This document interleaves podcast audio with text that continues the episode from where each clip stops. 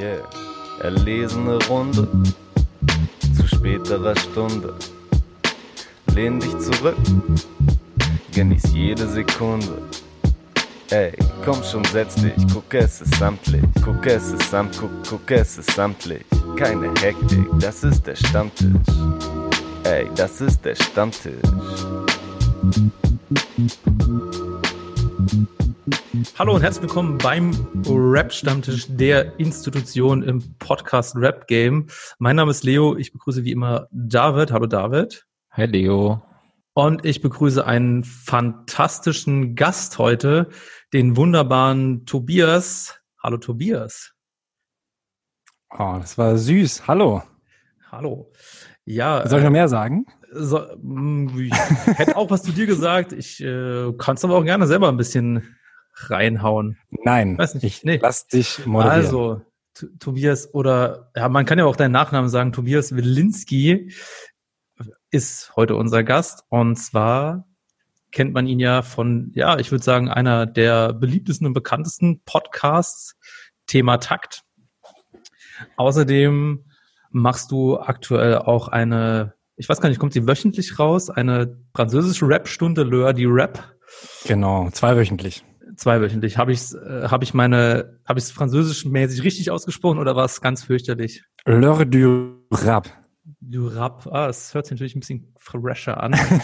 Und äh, außerdem bist du natürlich auch gerade auch für mich immer noch Headmaster CEO Chef in Chief Germany von Rap Genius aka Genius. Aber ich habe unter diesem Aspekt von Genius auch was ganz anderes Spannendes gefunden, nämlich Du hast nämlich auf Genius noch eine Bachelorarbeit von dir offen, beziehungsweise hast du die ja veröffentlicht. Ja. Und zwar Hürden und Potenziale bei der Monetarisierung von Podcasts in Deutschland und den USA.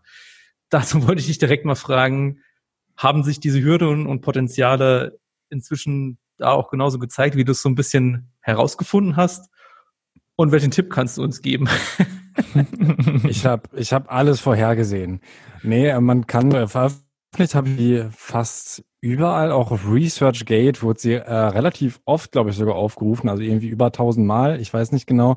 Und bei Genius, da war ja irgendwann mal unser Ziel, dass wir nicht nur Songtexte hochladen, sondern Literatur. Ich habe zum Beispiel auch irgendwie Goethes Faust und so versucht, so ein bisschen mit Anmerkungen zu versehen und ähm, natürlich auch irgendwie so Bildungsinhalte. Das war aber halt viel zu breit, ist dann irgendwann auch ähm, der Genius-Führung in den USA aufgefallen und dann äh, haben wir das Ganze ein bisschen verworfen und auch die Seiten dann nochmal mehr auf Musik optimiert und das Ganze Ding auch viel, viel krasser auf Musik und ähm, sowas wie Literatur oder sowas wird da gar nicht mehr gepusht. Ich weiß nicht, ob sowas noch gibt. Es gab auch teilweise mal ähm, so Klassenkurse, also dass die äh, sich eigene Accounts erstellen konnten, in äh, Unis, glaube ich auch, und dann halt ähm, n, äh, Literaturwerk da ähm, für sich quasi besprechen konnten. Also da war mal das Ziel auf jeden Fall sehr in die Bildung äh, rein, zu, rein zu forcieren sozusagen. Mhm. Ich erinnere mich noch so ein bisschen, ich war ja damals auch ein bisschen mit am Start. Und ich weiß nämlich auch noch, dass du mich damals auch gefragt hast, dass ich mich auch meine Bachelorarbeit veröffentliche. Habe ich mhm. dann nicht gemacht.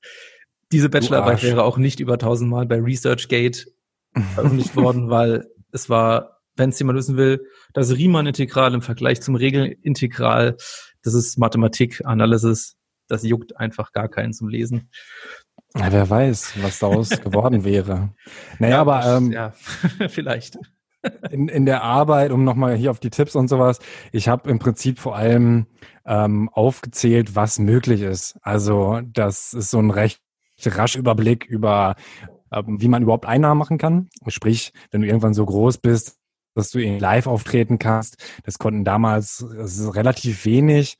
Ich glaube, auch damals war Rockstar mit seiner Crew schon am Start mit solchen Sachen. Dann kannst du natürlich auch gut irgendwie noch über Merch und sowas, also quasi exakt genauso wie auch MusikerInnen irgendwie Kohle verdienen, dass du dann auch als vom Podcaster zum Künstler werden kannst und dann natürlich richtig viel Geld machen kannst, aber erstmal diese Schwelle erreichen musst.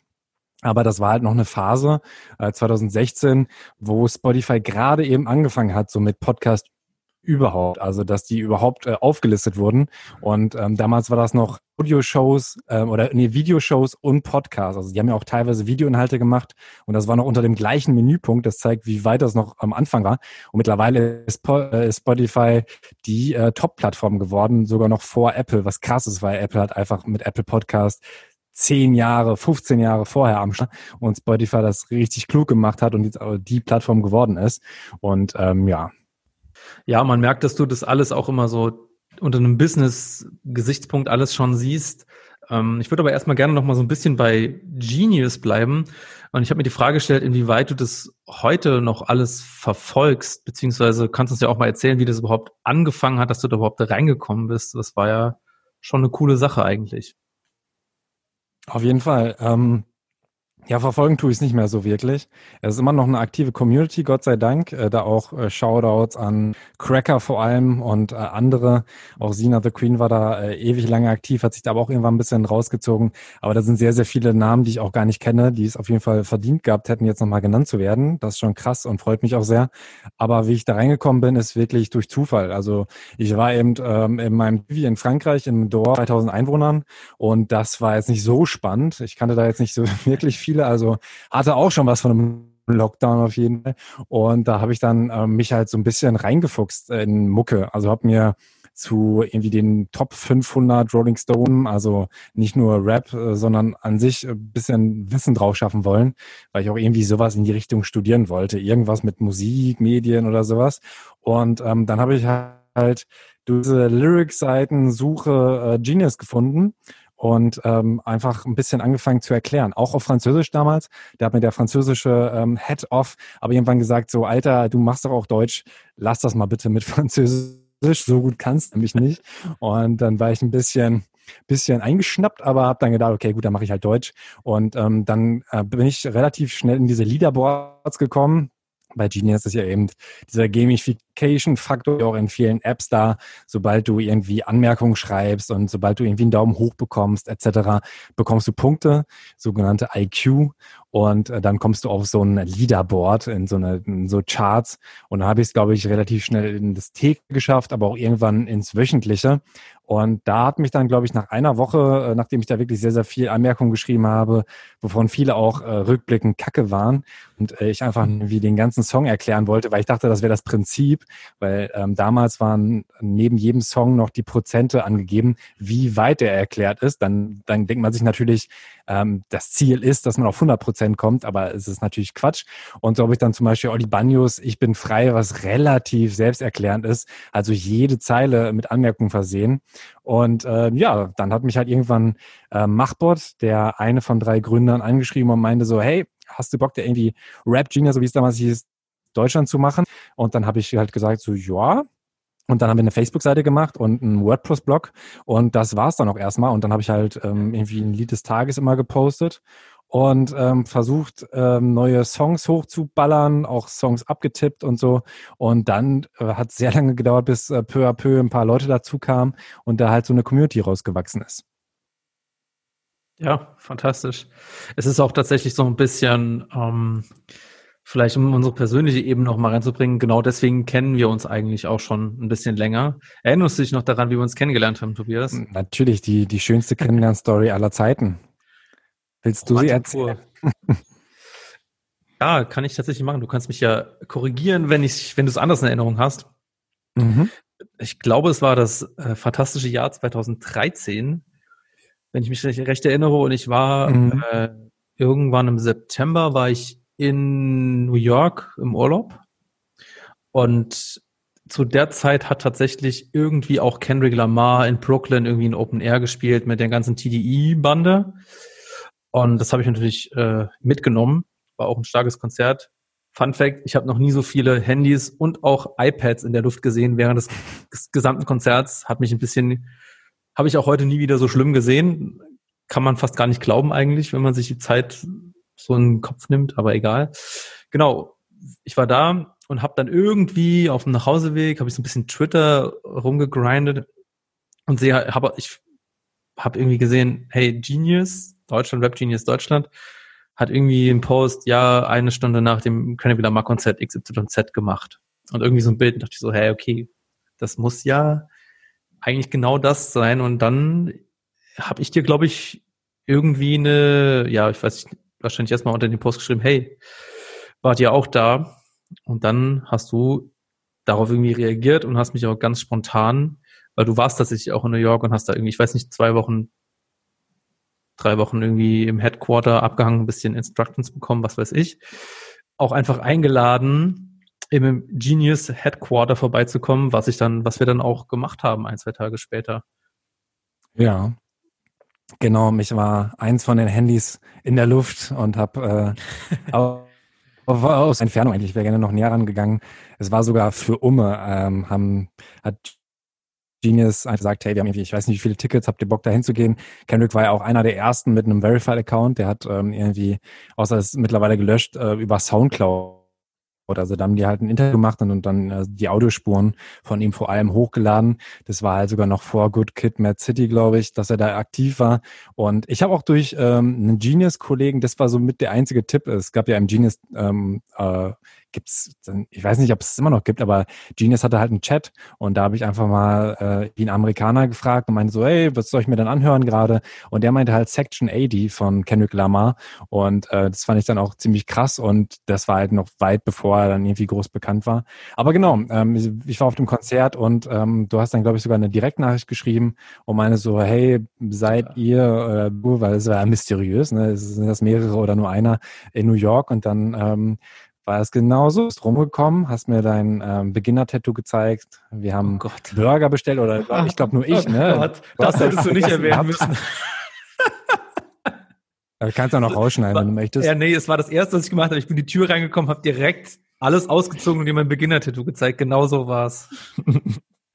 In deinem Intimbereich. Genau, nein. Ja. Ähm, aber ist ja natürlich kurz, äh, es war kurzärmlich unterwegs und da hat man das natürlich sofort gesehen.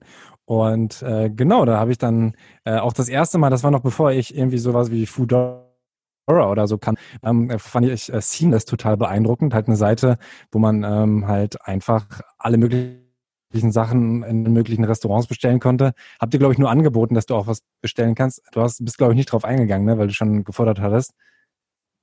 Boah, ey. Und dann habe ich den alleine gefordert, den Burger. Ich weiß sogar noch, dass ich mir bei diesem Burgeressen ähm, meinen Laptop eingesaut habe. Und zwar hatte ich ähm, so ein HP mit Beats by Dre eingebaut und der hatte so ein Rad äh, zum lauter und leiser machen. Und hier habe ich mir den Ketchup da so reingehauen, dass das Rad ein bisschen schwerfällig ging ab da. Also ab dem Moment, als ich dich getroffen habe. Aber es war meine Schuld. Ne? Also äh, das ist mir auch nice. noch in Erinnerung geblieben. Aber auf jeden Fall sehr schön, dich so kennenzulernen und dich dann irgendwie, ich glaube, ein oder zwei Jahre später in Berlin dann zu treffen und dann irgendwann ähm, wieder in Berlin und dann machst du diesen Webstammtisch. Yes, so war's. Komplett süße Kennenlern-Story auf jeden Fall. Ja. Groß. Okay, ihr habt es vielleicht gerade in der Folge ein bisschen gehört. Wir hatten so ein bisschen technische Schwierigkeiten, haben jetzt aber umgebaut und hoffen, dass es jetzt für den Rest der Folge ein bisschen besser wird. Ähm, ja, Tobias, wir haben gerade so ein bisschen über deine Zeit bei Genius gesprochen. Ich würde gerne ein bisschen weitergehen. Du hast seit 2017 machst du den wunderbaren Podcast Thema Takt. Und ich glaube, das ist sogar in meiner Erinnerung so eine Zeit, wo, ich sag mal so, das Podcast-Game, wie es heute bekannt ist, glaube ich, auch noch nicht so krass bekannt war. Also ich glaube, du warst auch einer der ersten Rap-Podcast, kann das sein? Ja, also äh, ganz ganz so krass jetzt nicht. Also es gab auf jeden Fall ähm, schon Backspin, die haben es aber nicht so ganz richtig veröffentlicht. Also da habe ich damals schon einen Kollegen, der da auch Praktikum gemacht hat, so hey, ihr macht zwar einen Podcast, aber irgendwie kann ich es nicht abonnieren. Damals wusste ich noch nicht genau, ähm, wie wichtig halt ein RSS-Feed ist. Also eben dieses System, wie auch ähm, Blogs ähm, quasi ein Signal raussenden und zeigen, hey, hier ist ein neuer Artikel. So funktionieren klassisch gesehen Podcasts ja auch. Und äh, das hatten die halt nicht, aber den gab gab schon, dann äh, All Good gab es auch schon weit im Voraus. Also die haben sogar zwei Jahre zuvor hatten die mal A zum J interviewt und ähm, dann haben die, glaube ich, zwei Jahre später, ganz kurz vor mir, äh, ist Jan Wen halt nochmal gestartet, lustigerweise nochmal mit A zum J. Und ich glaube auch, dass es äh, Uptowns Finest schon gab, auf jeden Fall. Also es gab schon so ein paar Podcasts auf jeden Fall, aber ähm, noch nicht so viele wie jetzt auf jeden Fall. Das, das ähm, war noch ganz anders. Was war denn damals so deine, ja, deine Idee oder deine Initiative zu sagen, hey, ich gehe das jetzt mal an und mach mal einen geilen Rap-Podcast? Ähm, naja, also Genius ist weggebrochen, muss man sagen. Die haben halt einfach alle internationalen äh, entlassen, leider. Sonst hätte ich da auch gerne noch ein bisschen weitergemacht, aber ähm, das war dann halt einfach klar. Also die haben dann zwar schon gesagt, so, hey, wir, wir ähm, zahlen dir noch ein bisschen Gehalt, das war nett. Da war ich jetzt nicht so von jetzt auf gleich arbeitslos, aber äh, musste halt dann das aufbauen. Und dadurch, dass ich eben die von dir schon angesprochene Bachelorarbeit geschrieben habe, dachte ich, ist ja ganz einfach, äh, richtig reich zu werden mit Podcast, indem ich das so und so machen. Und hab dann, ähm, es ist, ich bin jetzt Millionär seit einigen Jahren. Nein, es hat überhaupt nicht funktioniert. Also leider, also es überhaupt nicht ist übertrieben, aber man muss halt äh, da realistisch sein. Ich dachte, dass äh, meine Arbeit von Genius mir mehr Vorteile gebracht hätte, als dass ich coole Interviewgäste schon bekomme, die andere vielleicht nicht bekommen würden bei einem Podcast, der noch gar nicht veröffentlicht ist. Das war natürlich ein großer Vorteil, aber dadurch, dass ich halt immer im Hintergrund war, man hat mich ja nie irgendwie als Interviewer oder so gesehen, war ich ja gar nicht existent. Also außer für so eine ganz, ganz winzig kleine Community. Und da war es dann halt ähm, noch auch vor der Zeit der Influencer noch ähm, zu glauben, dass man da irgendwie mehr oder weniger alleine das gut rocken könnte und äh, dass die Künstler das auch immer irgendwie krass teilen und so, was sie halt leider nicht gemacht haben, so dass du halt echt lange erstmal ähm, ackern musst, äh, bis du halt irgendwie eine Reichweite bekommst. Das war, ähm, das habe ich mir halt einfacher vorgestellt. Und ähm, naja, also ich sag mal, einen Podcast wollte ich schon lange machen. Das war auch im Genius-Umfeld äh, schon so, dass ich dachte, ey, das wäre doch voll geil, weil ich mag das Format und ähm, der Kollege Sean hat das halt für Genius dann auch gemacht. Das hieß dann äh, erstmal Between the Liner Notes. Dann ist er aber auch äh, gekündigt worden von Genius, durfte den Podcast mitnehmen, hat ihn dann äh, zu The Cypher Podcast umbenannt. Kann ich auch immer noch empfehlen. Und das war halt mein Vorbild eigentlich. Also, dass ich gedacht habe, der macht coole Interviews, ähm, auch mit Businessleuten und ähm, ja, hat einfach irgendwie viel Ahnung. Und da habe ich gedacht, dass es auch mein, äh, mein unique Selling Point wäre. Aber ich sag mal, einfach nur gute Interviews zu machen, ist halt auch noch nicht äh, bemerkenswert genug, um irgendwie auch dir da schnell was aufzubauen, ne? Hm. Ja. Ähm, zwei Fragen dazu. Was war denn so, oder gab es für dich so einen Moment, wo du gemerkt hast, okay, der hat jetzt eine Reichweite gewonnen, dass, dass man es kennt? Gab es da irgendwie so einen Initialmoment? Ähm, bei manchen Folgen auf jeden Fall schon. Also zum Beispiel mit Marina Busunashvili, das haben super viele geteilt. Oder auch mit Alex Barbian, die Folgen, die wurden dann noch mehr gehört. Ähm, da habe ich dann schon, habe ich mich auch sehr gefreut. Also gerade, äh, weil in der Genius-Phase habe ich das noch so kennengelernt, dass man Partnerschaften sehr, sehr schwer aufbauen kann, gerade im Rap-Bereich. Also mit Genius ganz einfach. Die Möglichkeit war da, dass egal welche Plattform sich die Lyrics embedded mit den Anmerkungen. Und wir hätten es sogar noch geteilt. Das war halt einfach so, um das ähm, ganze Prinzip voranzutreiben. Und das ist ja Klar, manchmal ist es vielleicht ein bisschen zu lang, ganzen Text ähm, auf deine Seite zu packen, aber im Prinzip das auch rechtlich sogar abzusichern, ähm, dass du das machen darfst, ist halt schon krass. Und wenn dann noch die ganzen Anmerkungen da sind, also Rap.de hat das zum Beispiel gemacht mit dem äh, Release-Kalender, das war ganz cool, das hat funktioniert, aber sonst war es schon immer ein ganz schöner Krampf, da irgendwie mal was hinzubekommen. Und ähm, da war ich dann positiv überrascht, dass dann fast alle, also ob von Rap.de oder Backspin oder oder oder, ähm, irgendwie auf diesen Podcast verwiesen haben. Also die wurden dann auch erwähnt da drin, um, haben sich dann, glaube ich, auch da gefreut, dass Marina dann gesagt hat, ey, es ist cool, dass wir jemanden wie ähm, Nico haben, dass wir so eine Vielfalt haben, das sagt sie zum Beispiel. Und da habe ich mich dann schon gefreut oder dann auch irgendwie ähm, im echten Leben beim Bürgeramt oder so, wenn dann Veranstaltungen waren, so Listening Sessions, dass dann Leute irgendwie wussten, ach so, du machst doch hier den Podcast oder so, ist selten vorgekommen, aber irgendwann ähm, war dann doch die Schwelle erreicht, dass ich das Gefühl hatte, okay, das hören zumindest Leute, weil es hat echt lange gedauert, bis man da wirklich das Gefühl hat, weil ähm, der reine Podcast gibt ja noch kein Feedback. Bei YouTube kommentieren die Leute schon, aber äh, beim Podcast hören ganz oft Leute, ohne irgendwas zu schreiben. Und ansonsten ist Instagram tatsächlich der Kanal, wo es am meisten Feedback gibt.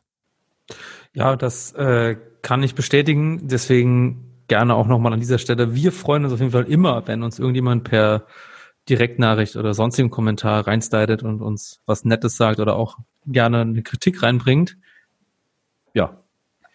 das an dieser Stelle.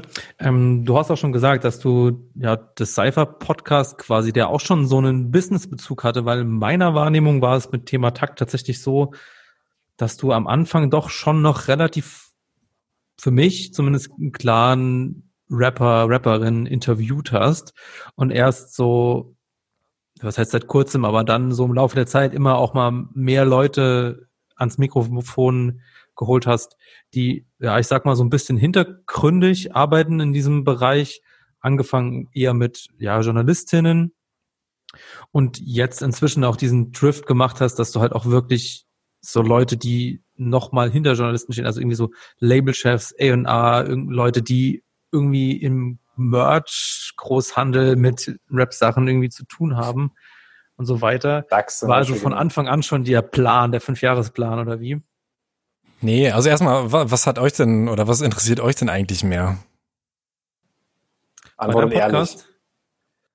Ja, also ähm, habt ihr oder auch im Vergleich die, die KünstlerInnen-Folgen mehr gehört oder eher die mit den Leuten aus dem Hintergrund? Ich, äh, ich glaube, ich habe, du hast es damals nicht auch, irgendwo hast du es gefragt bei deiner Insta-Story oder so und ich habe, glaube ich, auch gesagt, ich höre lieber mhm. die Leute im Hintergrund tatsächlich auch.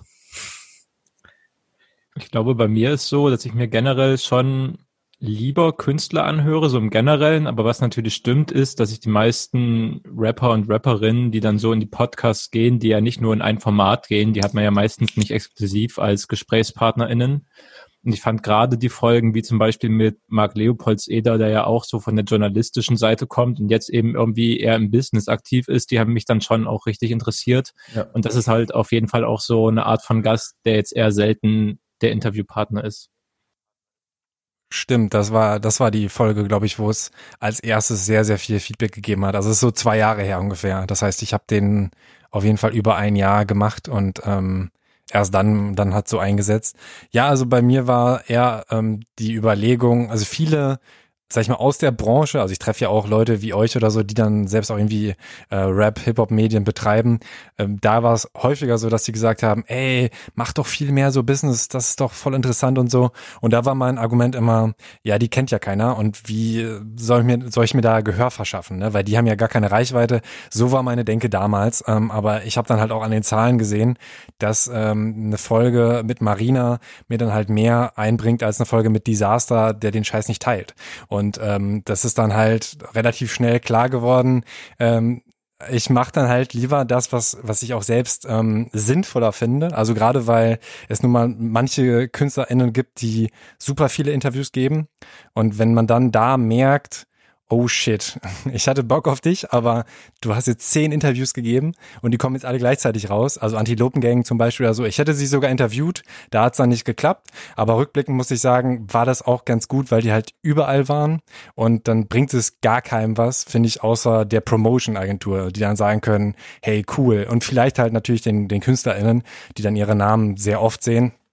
Ich sehe auf jeden Fall deinen Punkt total, Tobias. Ich merke das halt auch selber bei meiner Arbeit dass wenn man dann mal äh, Interviews mit Künstlern oder KünstlerInnen zusagt, die halt von einer Promo-Agentur zum Beispiel an einen rangetragen werden und die vielleicht auch generell ganz interessant sind, dann sieht man so in den nächsten ein, zwei Wochen, wie halt bei allen möglichen Medien so die Formate mit denen aufploppen und dann denkt man sich auch, okay, ist jetzt vielleicht nicht das Interview, mit dem man wirklich noch Leute abholen kann, nachdem die jetzt schon fünf verschiedene Interviews gegeben haben.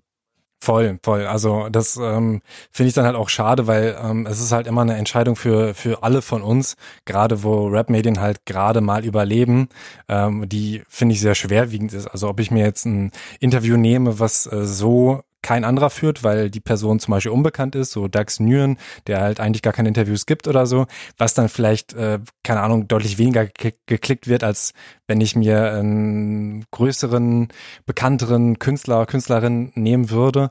Aber es ist halt sehr, sehr zeitintensiv. Ich kann mich entweder für die oder für die Person entscheiden und das war's dann. Und wenn, dann fühle ich mich halt auch ein bisschen verarscht und deswegen habe ich mich dann auch mit äh, irgendwie Kollegen mal abgesprochen, so, ey, interviewst du die? Und als ich dann gemerkt habe, okay, die sind da und da und da, dann war für mich klar, okay, mache ich das auf gar keinen Fall, weil wir graben uns ja alle die, die Fläche ab. Niemand hört sich zehn Interviews an. Das heißt, wenn ich die nicht interviewe und du zum Beispiel, David, äh, die Antilopen oder so zu Gast hast, dann ist es für dich ein Vorteil, wenn ich es nicht mache. Und für mich ist es genauso ein Vorteil, wenn ich dann eine andere Person interviewe, die Aufmerksamkeit bekommt und das Ganze wird halt deutlich vielfältiger. Ne? Wir wollen ja gerade irgendwie viele Leute darstellen und äh, wenn das dann halt nur ein paar sind, die irgendwie die richtigen Kontakte haben sozusagen, dann ist es halt auch nicht, ähm, nicht nachhaltig, sag ich mal. Ja, sehe komplett. Ich versuche das auf jeden Fall in meiner Arbeit auch so, wie es halt die Kapazitäten zulassen, zumindest halt auch schon irgendwie Leuten mal Raum oder eben halt Platz auf der Website zu geben, von denen ich auch weiß, dass die jetzt halt nicht gerade in allen Formaten gefeatured werden. Und meistens haben die halt auch sehr viel zu sagen. Also jeder kennt es halt auch, wenn mal gerade ein Rapper wieder heftige Promophase hat und man sieht die Interviews aufploppen. Da wiederholen sich halt auch Fragen, da wiederholen sich die Phrasen, die der Rapper dann von sich gibt. Das macht halt ab einem gewissen Punkt auch für keinen mehr richtig Spaß. Genau. Und meine Überlegung nochmal, ähm, weil du ja eingangs gefragt hast, ob das mein Fünfjahresplan war.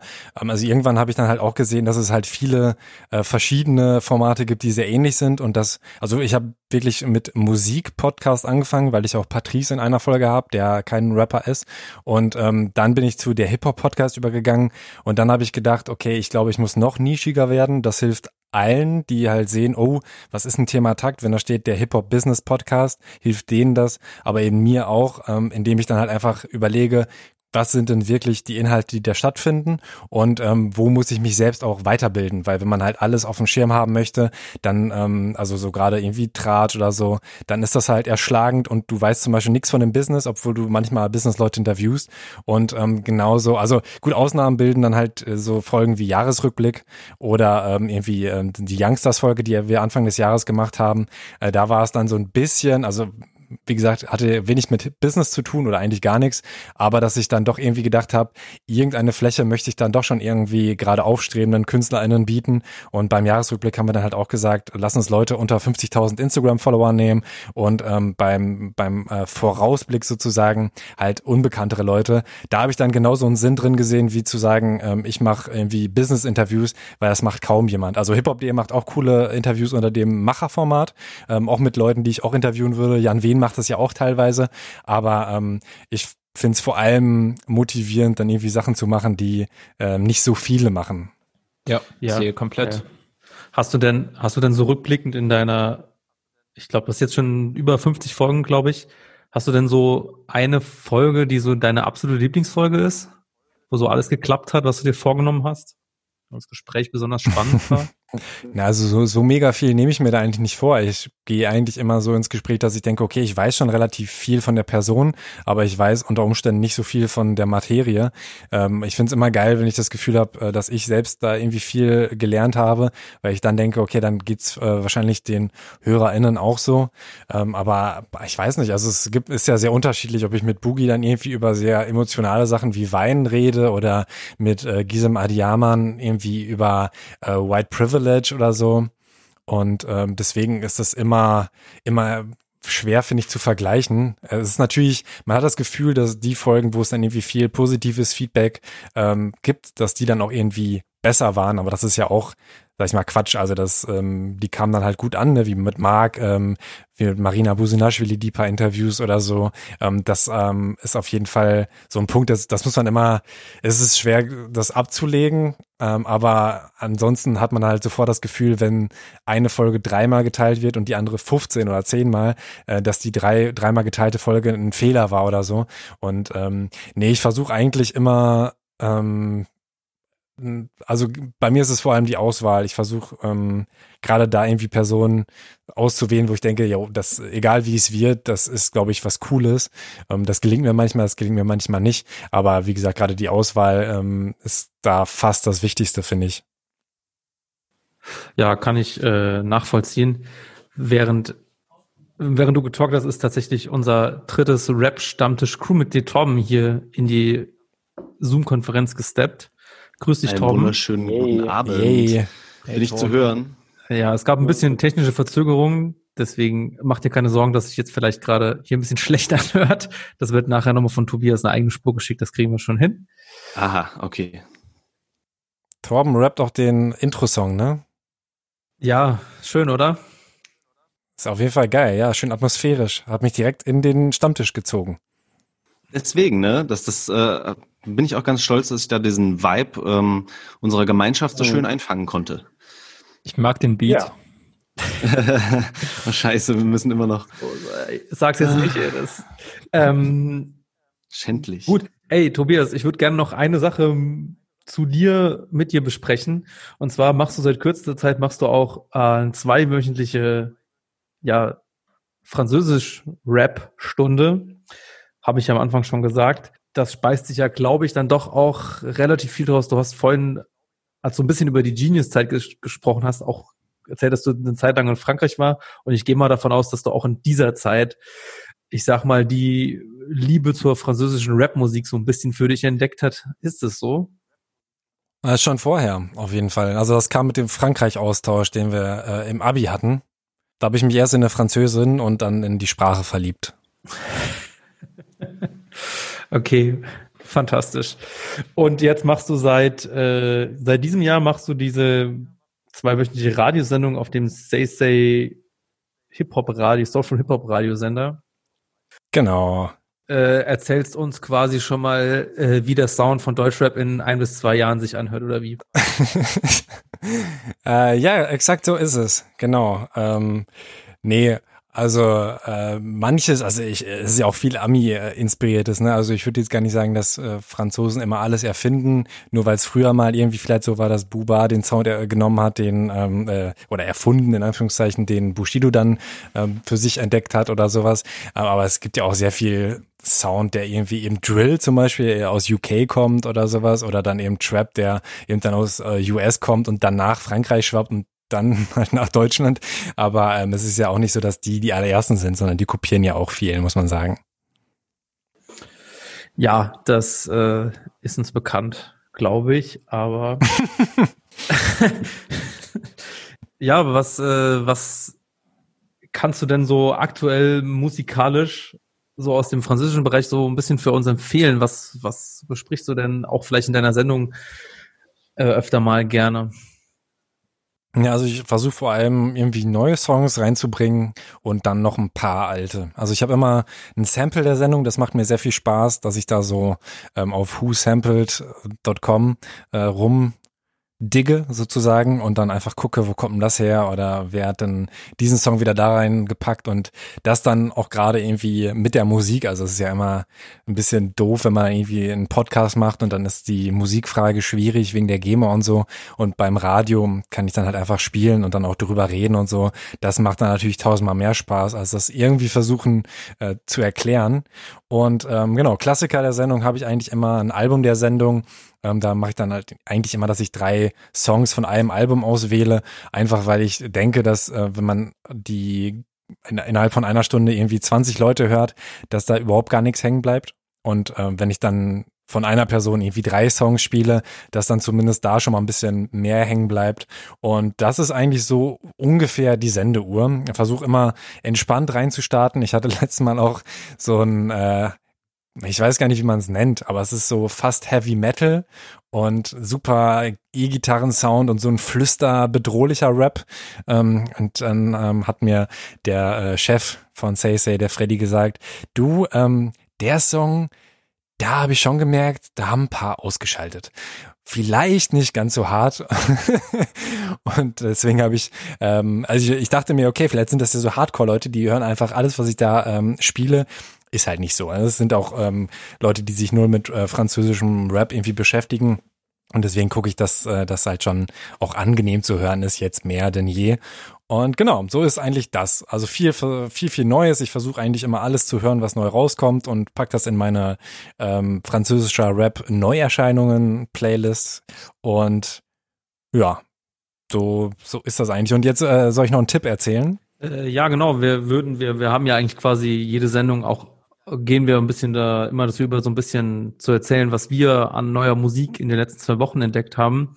Und ich habe im Vorfeld dich ja auch gebeten, dass du uns auch vielleicht ein bisschen französische Sachen mitbringst, weil ich glaube, da bin ich auch nicht der Einzige, der da gerne auch mal Empfehlungen vom Experten reinhören möchte. Ja, also am besten natürlich die, die Playlist durchskippen. Da kann man dann, glaube ich, am ehesten das, das finden, was man irgendwie geil findet. Ähm, also ein Song, den ich mitgebracht habe, aber eher, weil ähm, das irgendwie, weil es da viel zu erzählen gibt, ist Bond Organisé. Und zwar ist es äh, von der Compilation Tres Organisé. Also ist so ein kleines Wortspiel, weil Tres Organisé bedeutet auch irgendwie sehr organisiert, also Tres. Und äh, Tres ist das Departement äh, von Marseille zum Beispiel. Also Frankreich ist ja in verschiedene Departements Departements aufgeteilt. Daher kommt ja auch vor allem dieser de neuf ma vie ähm, Rap. Den, der, das spricht niemand übrigens falsch aus. Er müsste will sagen und nicht wie. Wie heißt nämlich Leben. Deswegen habe ich das auf Genius auch ein paar Mal verbessert, weil ich gesagt er, er sagt wie, nicht will, aber er, er meint eigentlich will. Und ähm, genau da ähm, hat Jule der unter anderem auch äh, auf dem Raff ähm, Feature, äh, also Raff hat ihn auch gefeatured mit seiner Band Ghetto Phänomen heißt sie, glaube ich. Und Jewel ist halt so ein überproduktiver Dude aus Marseille, der Mucke macht, die ich jetzt nicht so feier. Also das ist so sehr, sehr autotunig, sehr poppig. Die Beats sind so ein bisschen Billow-mäßig, finde ich, aber ist halt mega erfolgreich. Und der ballert halt unfassbar viel raus, äh, noch mehr als Moneyboy. Und ähm, hat dann halt einfach äh, in so einer WhatsApp-Gruppe, äh, so, es gibt wohl wirklich so eine Marseillaise äh, WhatsApp-Gruppe mit KünstlerInnen, die dann gesagt haben, so, ey, lass doch mal ein Projekt zusammen machen. Und ähm, da haben die dann tatsächlich 13 Songs aufgenommen, also sehr viel an die Zahl 13 dann noch geknüpft, das gefällt mir. Und ähm, haben halt super die Posse-Tracks gemacht. Und da ist dieser erste Song, eben der Titeltrack quasi, Bond Organisé, krass durch die Decke gegangen. Ist auch so ein bisschen Billow-Sound, finde ich. Aber ähm, ist halt dadurch, dass da halt so viele Leute drauf sind und das so mimig geworden ist. Also es gibt so einen älteren TikToker in Frankreich, der hat den ersten Part nachgerappt, das ist durch die Decke gegangen und dann hat, ähm, ach wie heißt er denn noch gleich, der immer in, in seinem Auto sitzt und die äh, Lieder nach, äh, nachsingt, Deutscher oder Österreicher ist das? Exakt, der hat ihn auch äh, gecovert. Und ähm, der Song ist auch schon irgendwie seit Ewigkeiten auf der Eins, hatte irgendwie ähm, als schnellster Song überhaupt ähm, Platin-Status erreicht, ich glaube nach 28 Tagen. Und wurde halt einfach zu Tode gestreamt. Das gesamte Album ähm, ist ein bisschen weniger erfolgreich gewesen, also im Vergleich auf jeden Fall deutlich weniger erfolgreich, aber dieser Hit hat dann irgendwie halt schon viel ähm, gemacht. Und ähm, auch noch krass ist, dass irgendwie alle als Producer aufgeführt sind. Das heißt, alle bekommen die gleichen Anteile irgendwie und ähm, das ist halt schon an sich einfach eine, eine krasse Geschichte, deswegen habe ich den Song mitgebracht. Wobei man da vielleicht auch, glaube ich, noch betonen muss, dass die ganzen Künstlerinnen, die da auf diesem Song drauf sind, halt eben auch vor dem Song auf jeden Fall auch eine komplett unterschiedliche Reichweite, Status haben. Deswegen das halt ja. auch so ein krasses Statement war, dass quasi gesagt wird, ey, wir teilen das alles halt auf. Voll, es sind super, super kleine dabei. Ja das auf jeden Fall richtig korrekte Aktion. Aber habt ihr den Song gehört? Findet ihr den geil oder eher nicht so? Ich glaube, ich habe ihn, ich habe nur einmal kurz reingehört. Deswegen kann ich leider nicht so viel dazu sagen.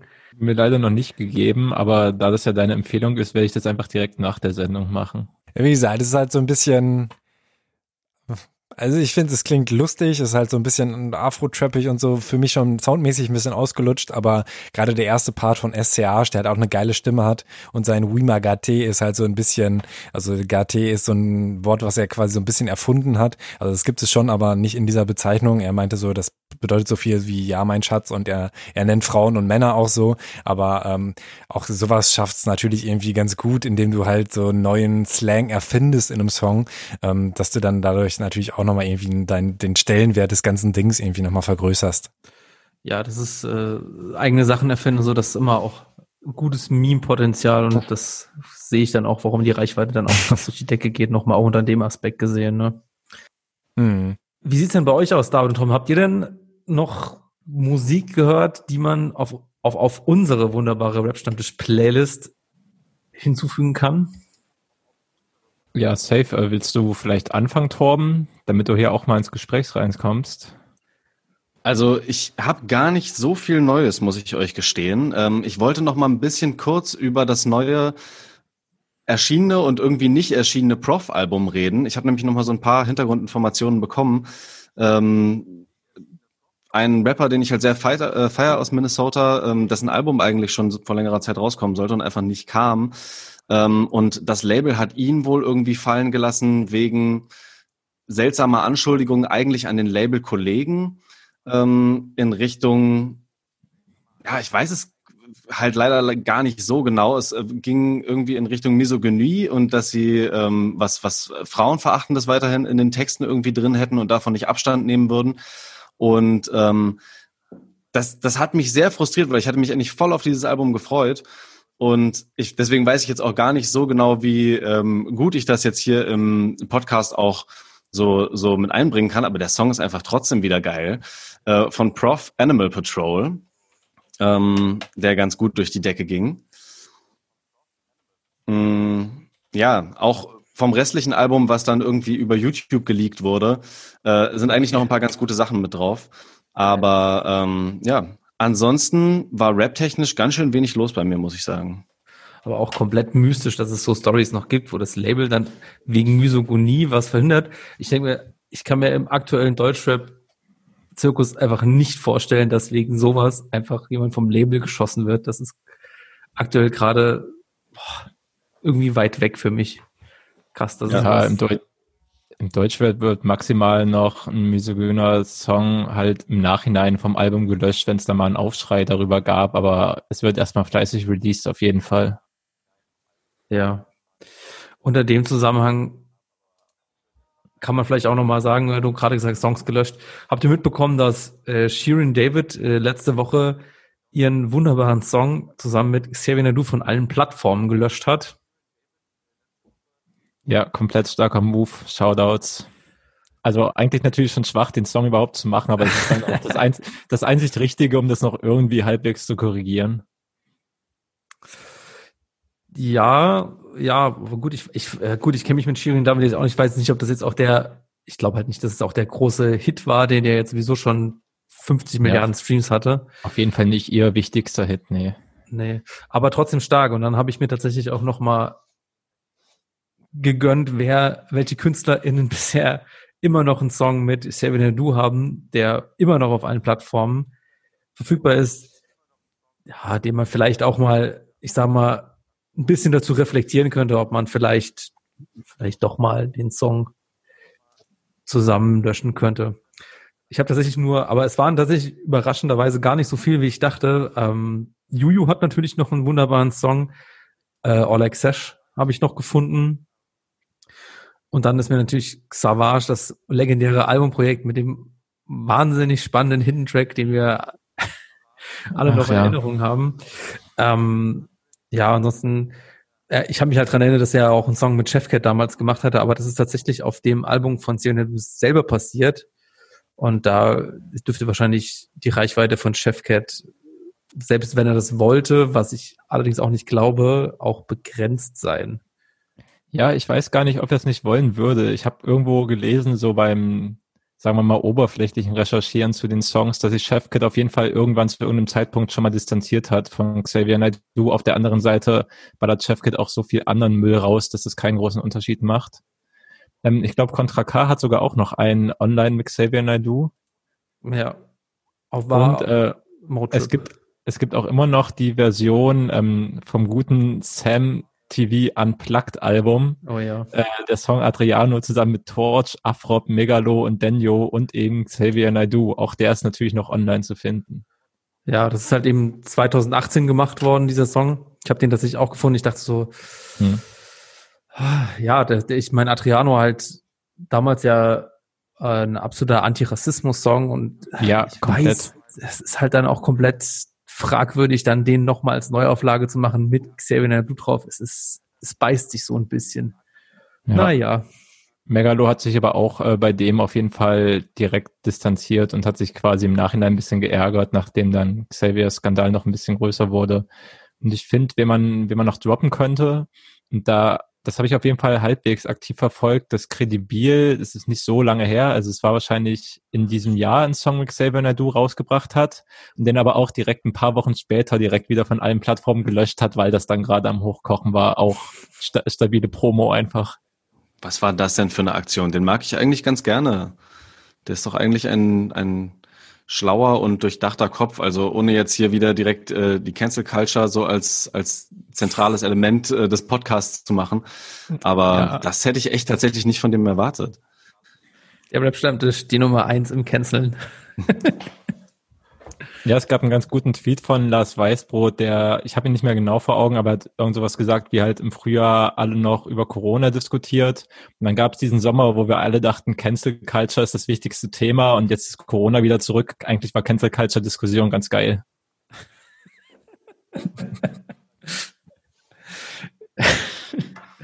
ja, true. Ja, ich sehe das auch. ja, ey, nochmal Bock zurück zur Musik. Du wolltest uns auch noch was äh, empfehlen, David, oder? Ah, genau. safe. Ey, ich weiß immer gar nicht, was ihr habt mit. Es kommt zu wenig gute Musik raus. So alleine an einzelnen Singles kommt doch immer, kommt doch immer ordentlich. Es gibt auf jeden Fall einen neuen Song von Craig Ignatz, den er nach seinem Album noch nachgeschossen hat. Der ist Lazy, ist ein Top-Song zum sonntags morgens mit einem Joint reinstarten. Kann empfehlen. Oha. Ähm, Außerdem äh, haben Gens und Malone, ich weiß nicht, Gens habt ihr ja wahrscheinlich auf dem Schirm oder zumindest klar. schon mal Tracks oder so Hits wie Jan Ulrich gehört. Na klar, auch gerade die Twitterer, ja. Ja, exakt, ja. exakt. Und auf jeden Fall ähm, hat er mit Malone, äh, Rapper aus Hamburg, schon äh, zwei Mixtape-Teile gemacht in 2016 und 2018 und jetzt quasi den dritten finalen Teil nachgelegt mit dem Titel Maga Stereotyp. Ähm, muss sagen, so die beiden machen dann halt schon größtenteils so Fun-Rap auf Beats, die eher einfach zusammengebaut werden, aber ohne dass die jetzt scheiße klingen oder so. Also es ist halt kein, keine krass ernsthafte Musik, aber die macht halt schon unglaublich viel Spaß. Sie spielen halt auch so ein bisschen mit den Grenzen und gehen halt viel auf Wortspiele und so weiter. Das alles mit so ein bisschen Skill noch gepaart, äh, kann man sich auf jeden Fall reinfahren. Wer echt ist, gibt sich das natürlich auf Soundcloud, weil das ist ungefähr so der Ort, wo diese Mucke hingehört, mit dem zugehörigen Free Download Link noch. Du sagst es so positiv, aber eigentlich ist es, wenn man es so liest, wäre es ein Diss. Ja, aber es ist absolut positiv gemeint. Ey, nur Liebe für Soundcloud Rap. Natürlich. Das ist auch nochmal so ein richtig geiles Feld, in dem alles Mögliche sprießt. Sehr gut. Leider auch ein Album, was runtergenommen wurde, ist das von Malone und Arthur Kaspar, unserem Lieblings-Rap-Quiz-Moderator. Die haben nämlich auch zusammen Mucke gemacht. Die haben ein die ganzes haben Album zusammen, zusammen gemacht. Ja. Also die haben früher super viel zusammen gemacht. Die waren, glaube ich, ähm, Studi Studien Studienkollegen so. Ja, Dame, ich glaube, ich habe dieses Album noch nicht gehört. Das ist ja bitter, dass ich das jetzt nicht mehr direkt nachhören kann. Aber vielleicht kann ich da mal bei ein, zwei Kontakten nachfragen, ob die vielleicht noch die MP3s auf ihrem, auf ihrem PC noch, Tobi? haben. Nee, also es war schon, als ich Arthur vor zwei Jahren interviewt habe, ähm, war es schon offline genommen und ähm, er wollte es mir auch nicht schicken. Kann nachvollziehen. Mysteriös. Warum nicht? Absolut geiler Fakt, aber ey, Wahnsinn. Ja, aber wo ich hier schon am Singles runterrattern bin, ähm, schmeiße ich einfach noch als Honorable Mentions in den Raum. Said hat eine neue Single rausgebracht mit dem halbwegs überraschenden Feature Clubs in Main, was richtig gut funktioniert. Ich habe schon wieder richtig ja, Lust auf das nächste ist der Song, ne? Ja, Stretch, genau. Ich, ich habe es tatsächlich auch bei mir im Release-Radar gehört. Ich, ich habe es halt so einmal gehört und ich hatte die ganze Zeit auch so einen Ohrwurm, weil ich irgendwie beim ersten Mal schon gedacht habe, ach, irgendwie inhaltlich bin ich da nicht so ganz mitgegangen, aber irgendwie krasser Ohrwurm geworden irgendwie. Ja, hat Said wieder gut hinbekommen, dass er auch schon viel melodische Elemente dafür, dass er halt immer noch ein Straßenrapper ist, ähm, yeah. mit reinbringt. Das kann er halt wirklich richtig gut. Äh, apropos ja. Straßenrap, auch Mortel hat einen richtig guten Song rausgehauen. Ich glaube, der ist einfach nur Ablauf und der beschreibt im Endeffekt auch einfach einen normalen Tagesablauf von ihm, der jetzt minimal interessanter ist so als bei uns, aber es ist alles mit so wahnsinnig krasser Stimme, dann alles so, die Lyrics sind extrem tight gewählt, dass es halt alles genau auf den Punkt ist und er hat eine richtig spannende Wortwahl einfach, um so sehr prägnant, sehr viel reinzupacken sollte man sich auf jeden Fall geben. Geht, glaube ich, auch unter zwei Minuten. Top-Song, Ablauf von Motel. Sehr gut, die ganzen wichtigen Empfehlungen hier. Ja, irgendwie alles an mir vorbeigegangen. Ich sage auch gar nicht, dass sowas nicht veröffentlicht wird, nur einfach, dass ich das manchmal nicht auf dem Schirm habe. Ja, ey, ich mache easy und gerne den Job des Sammelns. nice, sehr gut. Ey, äh, wir wären nicht der Rap-Stammtisch, wenn wir nicht auch über das alle zwei Wochen mindestens erscheinende neue Haiti-Release sprechen würden. Wie fandet ihr den neuen Song von ihr denn? Ach ja, das habe ich ja noch ganz ausgeklammert, aber ich wusste, das wird ja eh wieder Thema. Na klar. Habt ihr es gehört? Ähm, ja, ich habe ihn mir angehört und ich fand ihn extrem stark. Also ich würde fast die These aufstellen, es ist der persönlichste Haiti-Track ever. Okay, krass. Hast du nicht so rausgehört? Ja, muss irgendwas an mir vorbeigegangen sein, weil ich fand ihn, nie, also im Vergleich zu den anderen drei Songs, die jetzt vom Album schon released wurden, fand ich ihn am wenigsten stark tatsächlich. Ist halt ein solides Haiti-Niveau, klar, also schon top. Aber hat mich tatsächlich nicht so komplett abgeholt, aber offensichtlich habe ich da inhaltlich einiges verpasst. Okay, ich finde, sie arbeitet halt so voll viel, der heißt ja auch Comeback, der Song, voll viel auch aus der jüngeren Vergangenheit, aus, aus ihrer Karriere halt auf, auch halt mit Fehlern, die sie offensichtlich begangen hat und Situationen, in denen sie sich unwohl gefühlt hat. Also ich finde, das ist halt schon ein Song, der irgendwie tief blicken lässt. Deswegen fand ich den allein vom Text her krass einfach. Okay. Ich, ich, ich, ich habe Toms Gesicht gesehen, als ich den Haiti-Song erwähnt hat, deswegen glaube ich, brauchen wir die Meinung von Tom gar nicht zu hören. es wird gecancelt.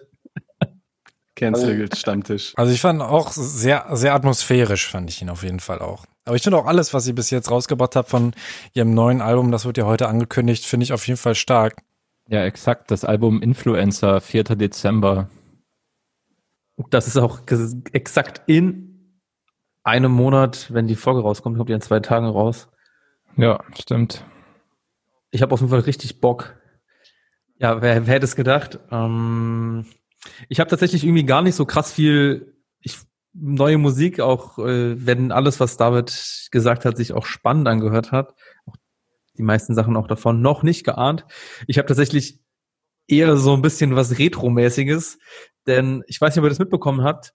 Äh, diese Woche 20-jähriges Jubiläum von, wisst ihr, welches Album 20 Jahre Jubiläum hatte? Hm, Französisches meinst du wahrscheinlich nicht, deswegen bin ich raus.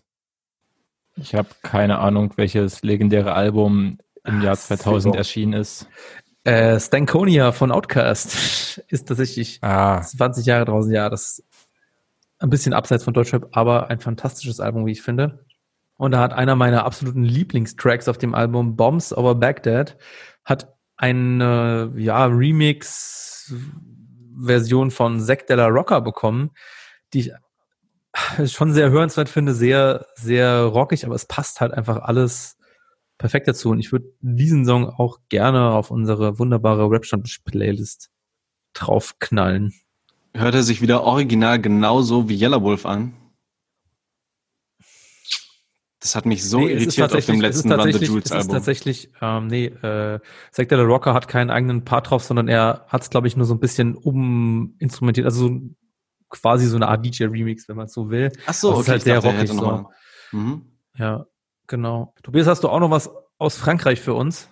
Natürlich habe ich das, ja. Ich mache es aber auch ein bisschen kürzer. Ne? Bei Bond Organisé war sehr viel zu erzählen.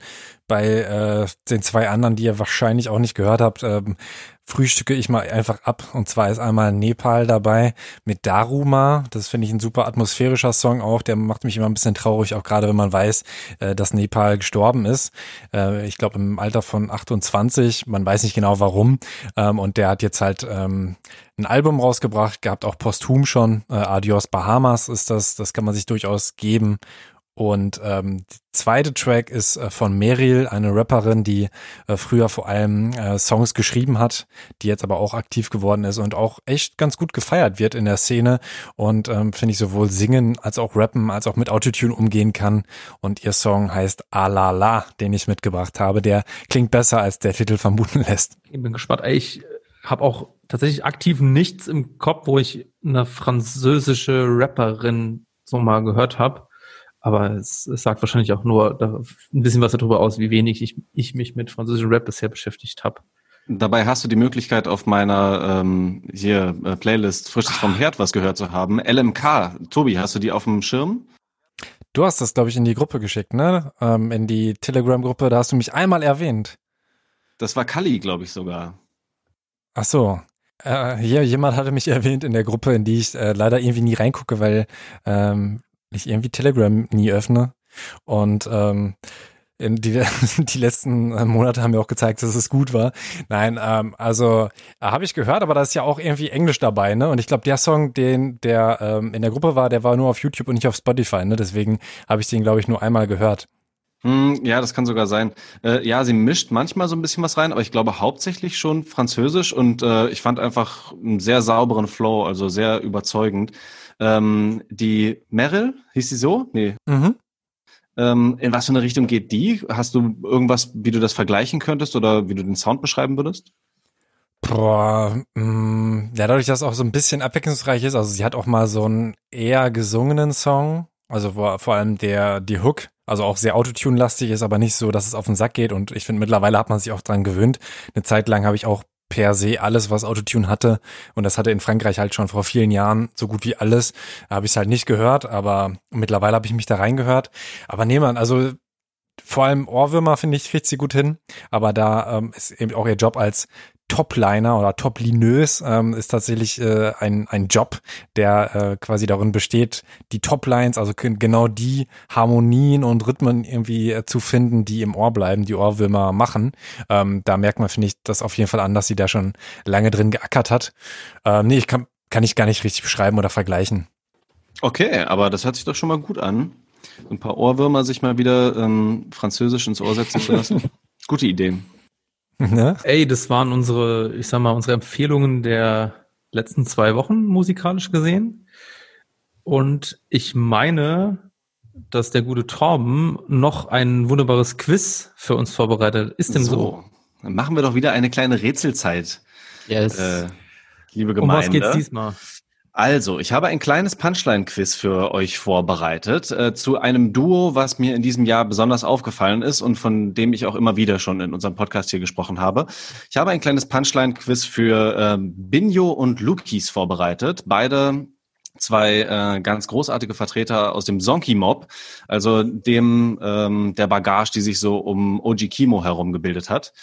Und ähm, ja, die beiden sind mir eigentlich auch davor schon so ein bisschen aufgefallen, aber besonders jetzt Anfang des Jahres durch ihr Hotel-Tape, äh, was sie veröffentlicht haben. Nur ein paar Songs drauf, fünf oder sechs, glaube ich, aber irgendwie alle Feuer. Äh, und darüber habe ich mich dann in so ein paar andere Sachen reingehört. Und ähm, ja, die beiden Jungs sind auf jeden Fall fleißig. Also die haben in diesem Jahr auch nicht aufgehört nach diesem Hotel-Tape, sondern äh, Lukis hat eine eigene EP rausgebracht. Äh, immer wieder sind auch so einzelne Songs nochmal veröffentlicht worden, teilweise auch mal Features auf ähm, verschiedenen Sachen drauf. Und ganz aktuell erst eine EP von Binho, die Live-Set EP. Und von der habe ich euch mal ähm, die ersten Lines mitgebracht. Und zwar... Ähm, ich, möchte, ich möchte im Vorfeld sagen, dass ich von mir erwarte, dass ich null von vier richtig haben werde. Weshalb so optimistisch? Ich bin äh, erstens, weil ich weiß, dass du wieder extrem starke Parallelantworten haben wirst. Und ich, ich habe also die Binio und Luki sagen, äh, höre ich auch mal ganz gerne, aber es ist nicht so, dass ich jetzt da wirklich in die Diskografie mehrfach reingehört hätte und da einfach auch was wissen könnte. Das heißt, ich werde komplett raten. Ich würde noch mal gerne Tobias und David fragen, wie sie sich ihre Chancen ausrechnen. Ich glaube, ich bin zumindest ein bisschen mehr drin als du. Ich habe mir Live-Set auf jeden Fall auch durchgehört. Ich bin übrigens dafür, da das ja auch innerhalb der letzten zwei Wochen rauskam, ähm, den Song ähm, FTC ruhig auf die Playlist einfach mit aufzunehmen, Na, weil klar, der ja. geht sehr gut rein, wie ich finde. Ähm, ja, naja, ich schätze meine Chancen, wenn Leo schon so T stapelt, dann erstmal ganz gut ein. Ja, ich habe äh, auch immerhin das gehört. Das Live-Set fand ich auch ganz cool. Aber ich, ich dachte, dass es eher Lucas heißt und nicht Lukis, also bin ich da wahrscheinlich äh, raus, was das Doppelding angeht. Oder ist da jetzt nur von Live-Set die Lines drauf? Äh, nee, tatsächlich habe ich so eine bunte Mischung ähm, rausgesucht. Ah. Genau. Schauen wir einfach mal. Man muss auch sagen, inhaltlich ähm, wiederholt es sich schon manchmal auch ein bisschen bei ihnen, aber ich finde einfach den ganzen Stil ähm, auch von den von den Produktionen her äh, immer sehr gut, sehr einfach ja nach vorne gehend.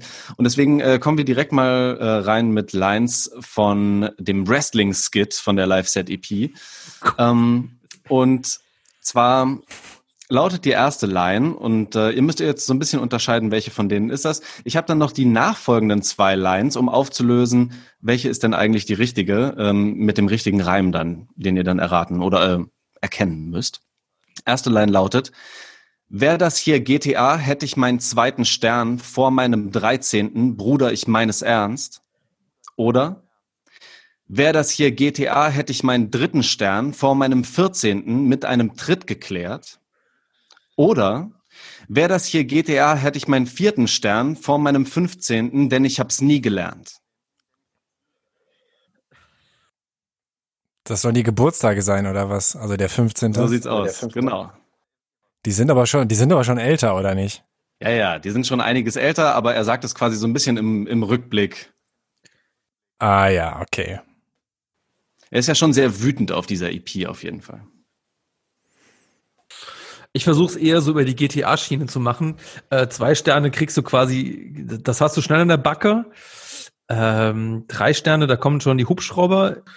Und ich weiß nicht, bei vier kommen schon die Security-Teams. Deswegen würde ich einfach voll brutal gehen. Ich nehme die mit vier Sternen. Also die, nicht Security-Teams, sondern wie heißen die? die FBI quasi. SWAT-Teams. SWAT-Teams, SWAT-Teams. Thanks. Ich würde die 13 nehmen. 13, einfach weil Tres Organisé hat mir Glück gebracht und ähm, ich glaube, weil er besonders jung ist, ähm, lieber dann mit zwei Stellen. Ich glaube, der hat GTA gar nicht so gezockt. Ich glaube, der hat mehr Texte geschrieben als zu zocken. Okay, ich gehe auf die dritte Option, einfach damit ich mir den Punkt vielleicht alleine schnappe. Ey, warte, ich hatte, glaube ich, die dritte Option mit vier Sternen. Also Nee, die dritte Option wäre dann die Zwei-Sterne-Aktion. Naja, gut. Ja, genau, also die dritte, die noch Okay, frei okay, ist okay. sozusagen. Ja. Genau. Und äh, damit, David, hast du dir die Führung in diesem Quiz auch direkt schon geschnappt. Denn es ist Strategie. tatsächlich, wäre das hier GTA, hätte ich meinen dritten Stern vor meinem 14. mit einem Tritt geklärt. Ich war noch niemals im Mittelwert. Ich bin ein Kellerkind, höllennah himmelfern. Ja, chillig. Also damit macht er auch direkt klar, mit was für Extremen er quasi darum hantiert. Okay, Glückwunsch. Ähm, aber finde ich gut, dass ihr äh, eure Antworten da so ein bisschen weit streut und versucht mal, ähm, ja, das eigene auch durchzuziehen. Aber gehen wir erstmal weg von ähm, Binho und zu Lukis, dem kongenialen Partner. Ähm, und zwar zu einem Song, den er ganz solo, glaube ich, so veröffentlicht hat. Äh, ich meine sogar über den Juice Channel ähm, mit dem Namen Locker. Und der ist jetzt fast schon ein Jahr alt, ähm, aber finde ich immer noch wundervoll, nämlich vor allem, wie er. Aha, okay, es gibt Möglichkeiten. Ähm, und zwar vor allem so, wie er reinkommt, finde ich großartig. Deswegen muss ich quasi so als Setup auch die ersten beiden Lines des Songs ähm, schon mh, euch mitnennen. Er kommt rein mit schwarzer Kragen, brauner Mantel, kille Flaschen von der Tanke, Hände in der Tasche, sag nicht bitte, sag nicht danke. Und jetzt eure Setup-Line. Viele haben ein Problem beim Halten von Distanzen. Das übrigens, ne, vor einem Jahr hatte das gesagt. Heute top aktuell. Visionär. Hast Viele haben ein Problem- wa- warte, warte, warte. Viele haben ein Problem beim Halten von Distanzen. Zeig nicht deine Pläne, wenn es regnet, fallen Schatten. Oder Okay, okay. viele haben ein Problem beim Halten von Distanzen. Rede lieber leise, in den Wänden lauern Wanzen. Oder viele haben ein Problem beim Halten von Distanzen. Bewege dich im Nebel wie im Dickicht voller Pflanzen. Ich, ich, ich, irgendwie habe ich so das Gefühl, dass es mit der, mit der, mit den Wanzen in der Wand ist, obwohl das überhaupt keinen Sinn macht mit dem Distanzhalten. Ich nehme es trotzdem. Ich glaube, ich würde auf Nebel und Pflanzen gehen. Das war, glaube ich, die dritte Line, die du vorgelesen hast. Ich würde tatsächlich auch die erste nehmen, weil ich äh, die Reime sonst eher wack finde. Schön, dass ihr wieder streut. Und, Tobias, nicht schlecht, nicht schlecht. Oh. Zeig nicht deine Pläne, wenn es regnet, fallen Schatten, ähm, ist tatsächlich die Wortwahl, die Lukis selbst gewählt hat.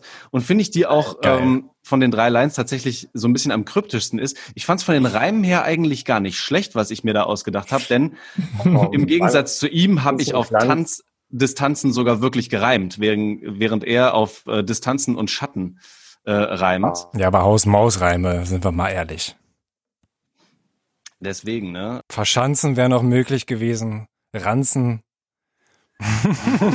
ich gehe mit meinem Ranzen. Deswegen, ne, ähm, er hat sich da einfach von äh, ganz anderen Mitteln bedient. Und weil ich diesen Song so gut finde, machen wir direkt mit den nächsten Zeilen weiter. Das heißt, ähm, eben gerade waren wir noch bei viele haben ein Problem beim Halten von Distanzen. Zeig nicht deine Pläne, wenn es regnet, fallen Schatten. Und weiter geht's mit Luke haben deine guten Geister dich verlassen.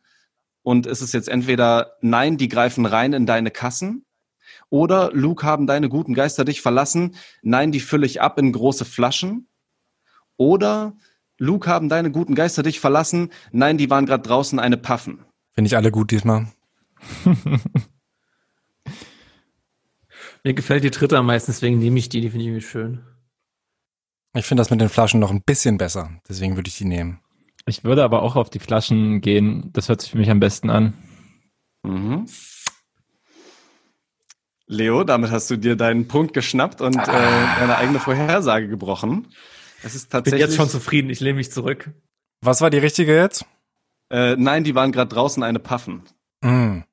Also auch ähnlich Puffen wie vorher, gar nicht so den, den saubersten Reim, der es sein muss, aber es ist oft die Betonung, es ist oft so ein bisschen, äh, ja, die ganze Attitude, mit der er das so ähm, vorträgt. Großartig. Finde ich sehr, sehr gut. Und vor allem, ihr müsst euch das Ganze halt auf der Produktion, auf den Beatern anhören. Ähm, ja, super stark. Okay, aber nicht schlecht. Wer hat schon Gänsehaut? Damit steht es eins zu eins zu eins und äh, was für ein Glück, dass ich noch eine vierte Line vorbereitet habe. Damit könnt ihr es jetzt tatsächlich noch entscheiden. Entscheidende und Line jetzt, ey. Ja, richtige Entscheidungsline. Äh, und zwar vom äh, eben gerade schon viel gelobten Hotel-Tape. Äh, da hat Binho auf dem Song 40er ähm, folgende Line. Bruder, frag mich nicht, von wo das kommt. Du konsumierst doch sowieso. Und ist es dann entweder, ich liefer kalt so wie Dominos, oder ist es, Bruder, frag mich nicht, von wo das kommt. Du konsumierst doch sowieso. Und es schmeckt süß so wie Oreos. Oder, Bruder, frag mich nicht, von wo das kommt. Du konsumierst doch sowieso. Die Ware heiß so wie Chorizo. Ich dachte, es kommt ein Vodafone-Rhyme noch, aber gut. Uh, stimmt. Mm, ich tippe auf Oreo. Ich meine, das auch im Kopf zu haben, aber da du jetzt einmal heiß und kalt genommen hast, vermute ich, dass du, ah, das sagt kalt, dann nehme ich einmal noch heiß. Und deswegen nehme ich die Kaltline. Wie Domino. Also die Kaltline nochmal sagen? Kalt, ich liefere äh. kalt wie Dominos. Ah, genau. Ja, ich finde, das ist halt schon die beste Line, weil dieser subtile Diss. Äh, auf der anderen Seite würde ich halt bei Binjo und Lukis auch voll drauf tippen, dass die ihre eigene Musik schon als halt heiß und geht nach vorne einstufen und deswegen so ein Feuer. Aber nee, sorry, ich kann, ich kann das Vote nicht aufteilen. Ich gehe auch auf die erste. Und damit haben wir tatsächlich äh, zwei Gewinner. Ihr teilt euch das Ganze. Ihr kennt den Song aber vielleicht auch. Äh, ja, einfach. Ja, tatsächlich ist es, ich liefer kalt so wie Dominos. Nicht schlecht, nicht nice. schlecht. Scheiße. Ja, Aber sorry, habt ihr doch alle mal ins Schwarze auch getroffen? Ja. Aber alle haben gewonnen, außer ich. Ich finde, du hast aber äh, dafür am schönsten deinen Punkt auch ähm, äh, dir erkämpft. Du Den einen. Erklärt. Ja, danke. Nice. Wahnsinn. Ja, ey, Freunde. wieder fantastisches Quiz, Torben. Vielen Dank. Ja, danke fürs Vorbereiten. Ja, richtig. Ja, gebt euch Ghostwriten. genau. Lukis, Binio, wenn ihr, wenn ihr mal äh, Inspiration braucht, ne, meldet euch. Aber äh, ich kann euch wirklich nur empfehlen, hört da noch mal ein bisschen rein. Also die Mucke geht richtig geil nach vorne. Ähm, ein bisschen teilweise auch so Kopf aus Kiffermucke, aber halt was, was auf jeden Fall viel Energie hat, ähm, gut nach vorne geht. Ja, safe. Ich hätte wirklich den Punkt bei Locker, den hätte ich mir eigentlich schnappen müssen. Diese Juice-Premiere, die ist online gegangen, als ich schon in der Redaktion in Berlin war. Das ist eigentlich bitter, dass ich das nicht weiß. Komm, du hast auch gewonnen jetzt. Was willst du noch? Das Arbeitszeugnis ist ja Gott sei Dank schon geschrieben, David, also kein Stress. ja. Hm. Ah, ey. Ich glaube, wir haben schon richtig lang getalkt. Ähm, nichtsdestotrotz hatten wir uns eigentlich so ein bisschen vorgenommen, auch über dieses äh, längeres Statement von A zum J zu sprechen zum Thema ja Coroni bezüglich neue Beschränkungsmaßnahmen Kulturszeneabbau. Und ich glaube, du hast es gerade noch mal gehört. Du kannst ja vielleicht noch mal kurz zusammenfassen, um was es eigentlich ging oder was es geht. Ähm, ja, A zum J hat einfach ähm, auf Instagram die sozialen Medien easy genutzt und hat ein Instagram-TV-Video gemacht, in dem er quasi sein persönliches Statement zum ja, zur, zur Systemrelevanz aus seiner Sicht von Kultur und in, insbesondere Musik eben aus seiner Musiker- und Produzentenperspektive gebracht hat und halt im Endeffekt gefordert hat, dass es halt deutlich, deutlich mehr finanzielle Unterstützung vom Staat ausgeben muss. Er hat sich da vor allen Dingen darüber aufgeregt, dass halt ähm, große Unternehmen irgendwie riesige Hilfen bekommen und dann trotzdem Leute entlassen können. Und dass dafür in der Kultur so gut wie gar keine echte Unterstützung neben seiner 5000 Euro Pauschale, die für manche Solo-Selbstständigen dann ausgezahlt wurde, gilt, was einen halt nicht wirklich über, jetzt haben wir fast schon ein Dreivierteljahr rumgebracht mit Corona, so das reicht halt als Hilfe für vielleicht mal ein paar Monate, aber eben nicht so auf Dauer, gerade nicht für viele Kulturveranstaltungsorte. Und da hat er sich so ein bisschen drüber aufgeregt. Es gab halt in der Woche davor auch schon vom ich glaube, er spielt Saxophon und macht noch irgendwie Trompete. Filme oder so. Auf jeden Fall heißt er Till Brönner, der ein, ein virales Video der ähnlichen Art gemacht hat. Das war quasi die Hip-Hop-Perspektive dann von A zum J danach. Genau. Und genau, ist quasi so die Leitfrage, dass quasi so ein bisschen, ähm, ich sag mal, die Kult, er hat ja, glaube ich, auch bewusst nicht gesagt, äh, die Rap, Rap-Szene, Rap-Branche, sondern halt eben auch Kultur und es Schließt genau. ja auch halt natürlich auch Rap-Künstlerinnen rein und halt auch nochmal die ganzen Leute, die da nochmal mit dranhängen, weil er halt irgendwie auch von einem Kumpel erzählt, der irgendwie Lichtmann ist, der jetzt quasi den Job auch nicht machen kann, also jetzt auch quasi nicht nochmal diese, er kann jetzt nicht irgendwie Musik machen und irgendwie weiter veröffentlichen, weil ich glaube, für Arzt mich heute ist es ja immer noch okay, weil er kann ja immer noch über ja seine Spotify-Klicks, Money abgreifen, so, aber diese ganzen Live-Konzerte und Live-Events, die wegfallen oder halt auch Lesungen, die wegfallen, beziehungsweise Theater, das wegfällt oder was weiß ich.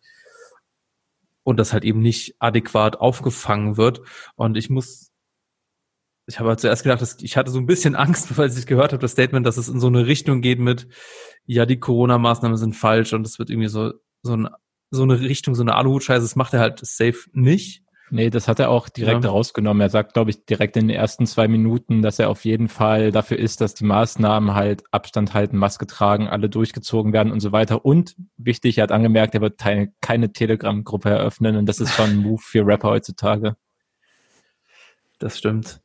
Ja, und ich konnte seine Argumentation auch tatsächlich äh, gut nachvollziehen und ich weiß nicht, wie ist es euch gegangen? Konntet ihr das nachvollziehen? Ja, also ähm, gerade in Berlin merkt man es ja schon, ne, dass da einfach auch viele Kulturschaffende ein bisschen Druck ausüben, sag ich mal, oder dass auch der Kultursenator da sagt, hey, er möchte da natürlich gerne ähm, da gerade da so viel wie möglich supporten, gerade wenn dann Theater etc. irgendwie ähm, auch ein bisschen umgemodelt haben und Konzepte entwickelt haben, da muss man sich auch vorstellen, wie viel Zeit das kostet, alleine sich zu überlegen, wie denn das Theater oder ähm, anderer Raum überhaupt ähm, so besetzt werden könnte, dass das sicher ist. Dann wird, wird das bestimmt nochmal abgenommen und so weiter. Dann kaufst du vielleicht nochmal irgendwie Plexiglaswände äh, und, und, und. Ähm, und äh, wenn dann alles dann doch für die Katz war, so mehr oder weniger, weil es dann heißt, nee, muss man doch alles eh komplett dicht machen, dann denkst du dir wahrscheinlich auch so, ja, okay, cool, hätte ich mir auch ähm, irgendwie viel Zeit und Stress sparen können. Und ich war jetzt auch am Freitag noch im äh, Theater mit meiner Freundin und das war schon ein bisschen eigenartig. Also es war halt, waren halt zwei Plätze immer frei und auch ähm, halt vor uns dann zwei Plätze frei und ähm, also es ist dann auch so diagonal. Also man hat auch vor sich dann nicht irgendwie direkt jemanden sitzen. War auch meine erste Kulturveranstaltung seit Corona und ähm, da hat man auch ein bisschen gemerkt, äh, fand ich oder meine Freundin auch beim Verabschieden der, der Schauspieler, die sich dann auch irgendwie verbeugt haben und irgendwie halt auch ähm, glaube ich, schon so ein bisschen den Schmerz im Gesicht hatten, weil sie wussten, okay, die haben jetzt noch einmal eine Aufführung. Der Hauptdarsteller ist dann auch nochmal rausgekommen und meinte, hey Leute, wir haben jetzt morgen noch eine Aufführung, also eben an dem Samstag, äh, dann wissen wir auch nicht, wie es weitergeht, aber passt auf euch auf. Das ist halt schon ähm, irgendwie sehr traurig, ne? Und da denkt man sich dann schon, ähm, hey, wäre das denn nicht möglich? Also wenn das halb besetzt ist, wenn da ähm, nur gesunde Leute hingehen und so weiter ist es denn wirklich so notwendig? Also das kann ich schon nachvollziehen. Und dass Leute dann auch sagen, so, hey, wenn alles komplett gekillt wird, dann ist halt überhaupt gar keine Chance mehr da. Wenn ihr zumindest dann noch die Hälfte besetzt, dann ist immer eine winzige Chance, selbst das ist ja noch nicht ideal. Aber dass man da halt so ähm, alle Hoffnung killt, das kann ich auf der einen Seite verstehen. Genauso kann ich aber halt auch verstehen, dass man sagt, hey, das, äh, die Gesundheit ist gerade das Aller, Allerwichtigste. Wenn jemand zum Theater fährt, dann benutzt er dafür irgendwie die öffentlichen Verkehrsmittel. Das heißt, die werden dann voller. Wenn wir alles quasi dicht machen, dann wird auch das leerer. Also ich kann beide Seiten nachvollziehen, auf jeden Fall. Ja, ne, ich glaube, ich glaube, der Punkt ist ja dann im Endeffekt auch, ich glaube, dass auch viele in der, sagen wir, Branche und Szene das auch nachvollziehen können, dass jetzt halt irgendwie mit diesen Zahlen, wie man sie jetzt hat, dass man halt irgendwas machen muss und dass man das halt irgendwie sagt, okay, dann machen wir halt das, weil dann eben, äh, also ich glaube, im, im, bei der Lesung, beim Theater so äh, oder Konzerte, wie sie gespielt wurden mit Sitzen und Abstand, so war halt eben die Infektion jetzt auch nicht so krank wahrscheinlich, aber halt alles, was drumherum ist, dass du halt eben Anreise hast, Abreise hast und dass du das versuchst irgendwie einzudämmen. Aber trotzdem denke ich mir immer, ja, ich weiß auch nicht. Also es ist, es ist ja der Punkt, dass eben gerade das als das Verzichtbarste angesehen wird und das halt abgebaut wird und eben nicht andere Sachen, wobei mir natürlich auch schwierig einzufällt, was man halt noch oder anders machen könnte. Das ist immer so der Punkt. Der Punkt ist, dann ja auch eben, dass eben diese halt eben nicht allein gelassen werden, sondern halt auch eben mal als Milliardenindustrie, wie Arzt das glaube ich auch dargelegt hat, dann halt auch mal amtlich gerettet werden. Weil bei den Kulturschaffenden ist es halt eben wirklich Einzelpersonen, die auch was eigenes herstellen. Und ich bin dann vielleicht auch dann einfach dieser, dieser Populist, der einfach wie bei immer, wenn viel Geld ausgegeben wird vom Staat, denke ich mir, Alter, die fucking Bankenkrise, wie viel Geld haben wir da reingescheppert und haben halt nichts dafür gekommen, außer halt ein paar Entlassungen und irgendwie, da kann man halt auch wirklich mal sowas viel für mich oder für viele Wichtiges wie die Kulturszene irgendwie subventionieren, unterstützen. Ja. Ja, sehe insgesamt eigentlich genauso wie ihr. Das Einzige, was halt so, das hat sowohl Till Brönner, hat diese 130 Milliarden Euro Umsatz benannt, die auch AZMJ dann in seinem Statement aufgegriffen hat. Und was ich halt so, was für mich halt nicht wirklich funktioniert, weil es eben, es betrifft ja nicht nur künstlerische Personen, wie zum Beispiel jetzt Musiker oder SchauspielerInnen an sich. Es sind ja auch die ganzen Leute, die halt so normalere, geregelte Jobs in den ganzen Locations machen, Barpersonal etc. etc. Ja, halt auch Leute, die jetzt nicht unbedingt so prominente Fürsprecher mit einer großen Insta-Followerschaft haben. Und diese 130 Milliarden Euro Umsätze, die stammen halt ähm, von der Interessensgemeinschaft Veranstaltungswirtschaft. Und davon fallen halt 88 Prozent auf so wirtschaftsbezogene Veranstaltungen, halt so Messen und Corporate Events und Kulturveranstaltungen wie Konzerte und Theater und so. Die haben halt davon fünf Prozent Anteil. Es ist halt, mich nervt dieses Argumentieren, dass Kultur nur dann wichtig ist, wenn es irgendwie so eine mhm. große Milliardenindustrie ist. Das ist für mich halt kein valides Argument. Das ist auch nicht der Mehrwert, den ich in Kultur sehe, dass ja. halt viel Geld umgesetzt wird. Und wenn man mit so einem Vorgehen schon rangeht, läuft das doch auch darauf hinaus, dass irgendwie Leute, die professionellen Strukturen sind, dann irgendwie Cash abgreifen und wahrscheinlich die Leute, die wir vielleicht für unterstützungswürdig halten, die so eher im Untergrund aktiv sind oder vielleicht halt, halt neben beruflich irgendwie künstlerisch aktiv sind, wahrscheinlich dann auch nicht groß von solchen Hilfen profitieren würden. Auf der anderen Seite ist natürlich auch easy für mich, so eine Details zu kritisieren, weil ich habe natürlich auch keinen besseren Plan, wie es funktionieren kann. Ja. ist halt alles sehr schwierig, aber ich sehe vor allen Dingen, dass halt diese Gruppe, die im Kulturbereich ist, das ist halt, sind für mich sehr unterschiedliche Berufsgruppen teilweise und das halt irgendwie mit einer einzelnen Forderung alles abzudecken, ist halt schwierig, finde ich. Ja, ja, sehe ich dann doch so, was du, wir hatten uns ja im Vorfeld schon unterhalten, hast gemeint, du siehst es, kannst das Argument nicht ganz nachvollziehen. Und jetzt, wo du es mir so erklärt hast, verstehe ich auch genau, was du meinst. Das, äh, ne? Aber ich denke halt immer, es geht ja dann im Endeffekt um das Argument der Verwertbarkeit. Und das ist halt dann aber auch irgendwie, ja, Kunst ist natürlich mehr als die Verwertbarkeit, das ist ja für uns, glaube ich, sowieso klar, aber ich glaube, das ist einfach ein Argument, das bei Leuten, die das nicht so hart fühlen und nicht so wichtig ist, halt auch einfach leider zieht. Ja, natürlich. Das, ist halt irgendwie eine große Zahl, die sich toll anhört. Genau, ja. macht, bringt es ja viel pragmatischer auf den Punkt, als wenn du jetzt versuchst zu erklären, was Kultur mit dir persönlich macht und warum das einen großen Mehrwert hat, sehe ich komplett. Ja. Aber ja. Aber trotzdem insgesamt traurig, dass es dann halt so ist, wie es ist. Ja, das ist auch also klar. Mir, mir fehlen diese Live-Veranstaltungen auf jeden Fall auch hart. Diesen, Kritik an dem Till Brönner Ding gab es aber vom äh, Kulturrat Geschäftsführer Olaf Zimmermann. Äh, der sagt dann nochmal so, hey, ich ähm, sehe die ganzen Punkte schon auch so, aber ähm, der Kulturbereich hat gute Interessenvertretungen. Also weil Brönner sagt so, es gibt hier irgendwie keine Lobby und er sagt eben, nee, das ist nicht so, ähm, sondern allein, also ich zitiere jetzt mal aus der Musikwoche, allein den acht Sektionen des deutschen Kulturrats gehören 261 Bundeskulturverbände an. Das sind Berufsverbände, Gewerkschaften, Verbände der Kultur Kultureinrichtungen und Kulturwirtschaftsverbände, die mit großem Engagement die Interessen ihrer Mitglieder vertreten. Also ähm, ja, ich glaube, es ist schon wichtig, dass man da auch nochmal sieht, äh, das ist jetzt nicht so, dass äh, Kultur da irgendwie komplett alleine gelassen ist und alle Einzelkämpfer sind und sich irgendwie selbst äh, einsetzen müssen, sondern dass es da schon Bereiche gibt, aber dass die mit Sicherheit einen anderen Stellenwert hat als jetzt die Autolobby oder sowas, das ist, glaube ich, auch klar. Aber genau, ich glaube, es ist schon wichtig, die, das, das eigene Empowerment auch immer zu sehen und zu wissen, äh, nee, wir haben auch Macht, wir sind jetzt nicht alle auf uns alleine gestellt, sondern da gibt es schon Bereiche, an die man sich auch wenden kann und die dann irgendwie auch irgendwie helfen, Interessen durchzusetzen. Ja, habe ich tatsächlich auch gelesen. Finde ich auch gut, dass du das jetzt nochmal anbringst.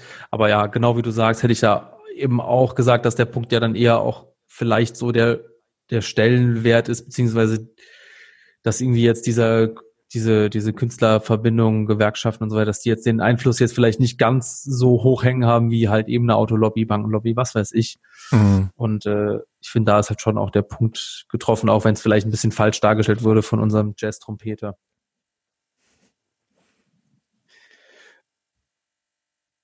Okay, ey, ich weiß nicht, wie wir irgendwie ein bisschen Downer-Thema, weil wir hoffen ja eigentlich alle, dass es irgendwann wieder besser wird, ähm, rauskommen. Deswegen machen wir trotzdem mal den Blick nach vorne. Was ist denn eure Kulturveranstaltung oder vielleicht Konzert, auf das ihr euch am allermeisten freut, wenn Roni vorbei ist? Spektrum 21. Oh, das ist schon komplett nice.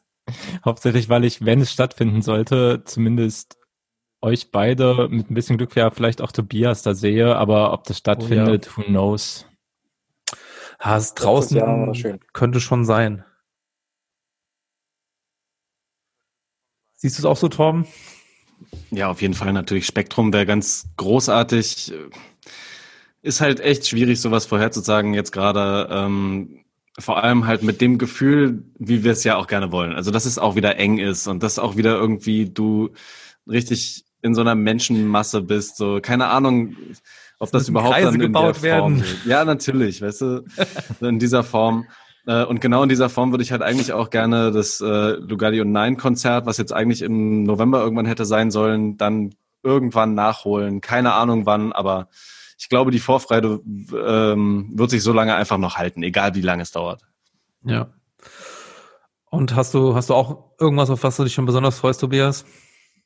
Ähm, ja, also ich habe eigentlich dieses Jahr geplant gehabt, nachdem ich letztes Jahr alles aufgeschoben habe, weil ich dachte, Folgen produzieren ist das Wichtigste, ähm, Splash und so weiter, das machst du nächstes Jahr wieder. Ähm, war auf jeden Fall eine super Idee und ähm, ich wollte auch auf jeden Fall nach Frankreich, um da mal Konzerte zu sehen. Ähm, hat jetzt auch nicht geklappt und deswegen, ähm, keine Ahnung. Also ich freue mich auf jeden Fall, wenn ich Megalo live sehe. Da freue ich mich immer äh, mit am meisten. So Festivals und so weiter Wäre natürlich auch sehr schön, äh, aber äh, im Moment klingt es alles noch ähm, sehr unwirklich, wenn man sich vorstellt, dass man sich da äh, wieder in die Menge schmeißt, so wie früher. Ja, komplett stark. Wir freuen uns, wenn es irgendwann wieder soweit ist und es wird irgendwann wieder soweit sein. Ja, und wir halten einfach durch. Wir sind einfach geduldig. Ja. Bis dahin könnt ihr ja fantastisch weiterhin der Rap-Stammtisch hören, beziehungsweise Thema Takt oder Lordy Rap. Genau. Dafür bleibt ja gar keine Zeit, wenn man mal auf Konzert ist. okay, das war der Rap-Stammtisch, Folge 21. Ähm, danke David, danke Torben. Ja, Tobias, schön, dass du da warst. Ähm, ich würde sagen, dir gehören die letzten Worte. Ach so. Äh, ja, vielen Dank für die Einladung. Hat mich auf jeden Fall sehr gefreut. Hat viel Spaß gemacht. Und ähm, ja, also ich bin zuversichtlich, dass wir doch gut durchhalten. Äh, wir müssen aber halt auf jeden Fall zusammenhalten. Das äh, sind immer so die Appelle, die ich dann auch mal, mal an die, ans Ende der Folge rausballer, dass wir äh, gegen Rassismus kämpfen, dass wir uns so, soweit wir können, einsetzen für Dinge, die uns vielleicht auch nicht selbst betreffen, aber ähm, die Gesellschaft auf jeden Fall krass abfacken und ähm, dass wir auf jeden Fall für unsere Nächsten und vielleicht auch unsere nicht mal Nächsten, aber unsere irgendwie Connections da sind und ähm, immer ein offenes Ohr für die haben. Also das ist, glaube ich, schon mehr, viel mehr kann man, glaube ich, nicht machen. Viel mehr sollte man nicht von sich selbst erwarten, aber in dem, was man kann, ähm, irgendwie alles geben, ohne sich selbst ähm, ins Burnout zu manövrieren, ähm, ist, glaube ich, immer ein ganz gute, ganz gutes Credo, wenn das das richtige Wort an der Stelle war. Amen. Danke.